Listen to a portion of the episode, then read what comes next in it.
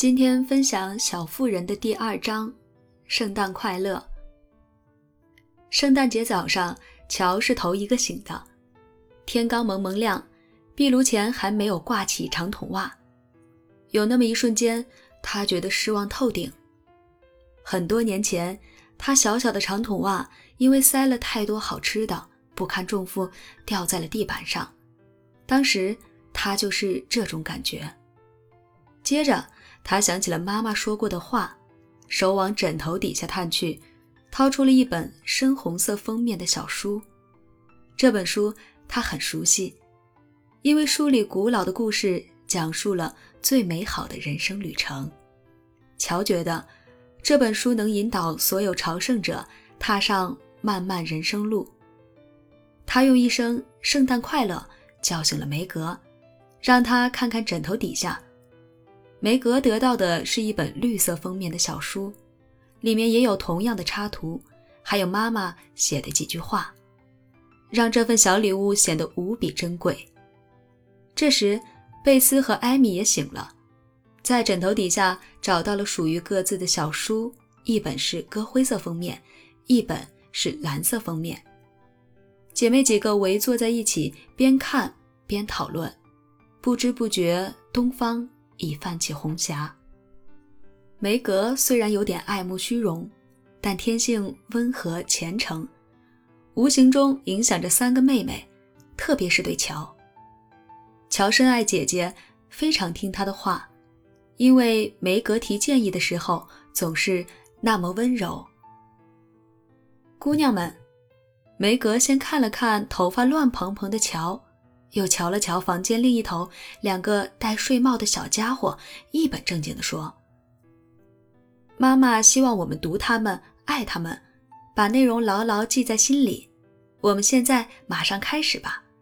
以前我们是挺上心的，但自从爸爸离开家，又打起仗来，很多东西都被我们忽视了。你们想怎么办都行，但我打算把书放在这张桌子上，每天早晨醒过来都读一点儿。”我知道这对我有好处，能帮我度过每一天。说完，他就翻开新书读起来。乔用胳膊搂住姐姐，把脸凑过去，也读了起来。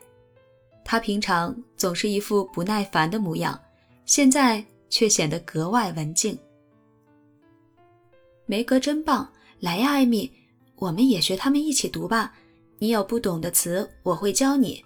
我们有不明白的地方，就让他们帮着解释。”贝斯轻声说。精致的小书和姐姐树立的榜样，深深打动了他。好开心！我的书是蓝色的，艾米说。接下来，除了沙沙的翻书声，屋里一片寂静。冬日的阳光悄悄溜进屋里，照在他们亮堂的额头和认真的小脸上。送来了圣诞的祝福。哎，妈妈去哪儿了？梅格问。半个小时后，他和乔跑下楼，想感谢妈妈送的礼物。天知道，有个可怜人来讨东西，你妈妈马上就跑出去。我真没见哪个女的跟她这样，吃的、喝的、穿的、用的，什么玩意儿都送给别人。汉娜说。梅格刚出生，汉娜就来家里了。全家人都当他是朋友，而不是佣人。我猜他很快就会回来。你先把饼煎起来，东西都准备好。梅格边说边翻看之前就准备好的礼物，礼物搁在篮子里，藏在沙发底下，准备到合适的时候再拿出来。哎，艾米的那瓶古龙水呢？他没瞧见那个小扁瓶，就多问了一句。他刚才拿走了，要去系丝带还是干嘛的？乔回答。他在屋里又是蹦又是跳，想把硬邦邦的新军鞋穿软一点儿。我的手绢多漂亮呀，对吧？汉娜帮我洗过烫过，我还亲手绣了字呢。贝斯骄傲地打量着手绢上的字母，他费了好多功夫才绣上去，但字母还是歪歪扭扭的。这小屁孩，他真厉害，绣的是妈妈不是马奇太太，真搞笑。乔拿起一条看了看，大叫起来：“哎，不行吗？我觉得这样更好呢，因为梅格名字的缩写也是 M M。我希望只有妈妈能用它们。”贝斯焦急地说：“这样挺好，亲爱的，点子很不错，而且有道理，这样别人就不会拿错了。我知道妈妈肯定会很开心。”梅格说。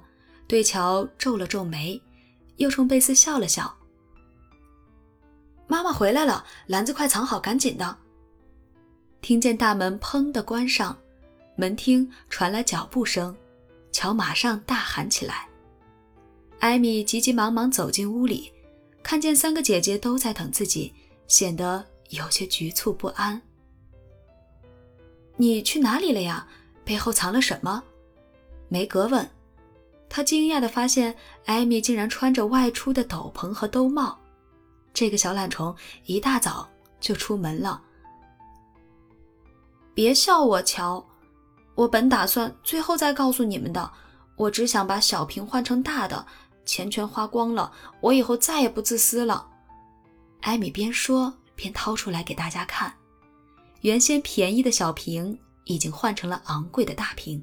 他看上去是那么真诚，那么谦逊，显然付出了很大的努力。梅格一把抱住妹妹，乔大声宣布艾米是个大好人。贝斯则跑到窗边，摘下最美的玫瑰，用来装饰这只精美的香水瓶。今天早上我们读了书，又说到要做善事，我好惭愧，实在看不下去我那份礼物。所以我一起床就跑去街上，把小瓶换成了大瓶。我真开心，因为我的礼物是最好的了。大门又砰的响了一声，姑娘们赶紧把篮子推到沙发底下，冲到餐桌旁，急切的等着吃早饭。圣诞快乐，妈咪！圣诞快乐！谢谢您送我们的书，我们读了一些，打算以后天天都读。四姐妹齐声说。圣诞快乐，孩子们！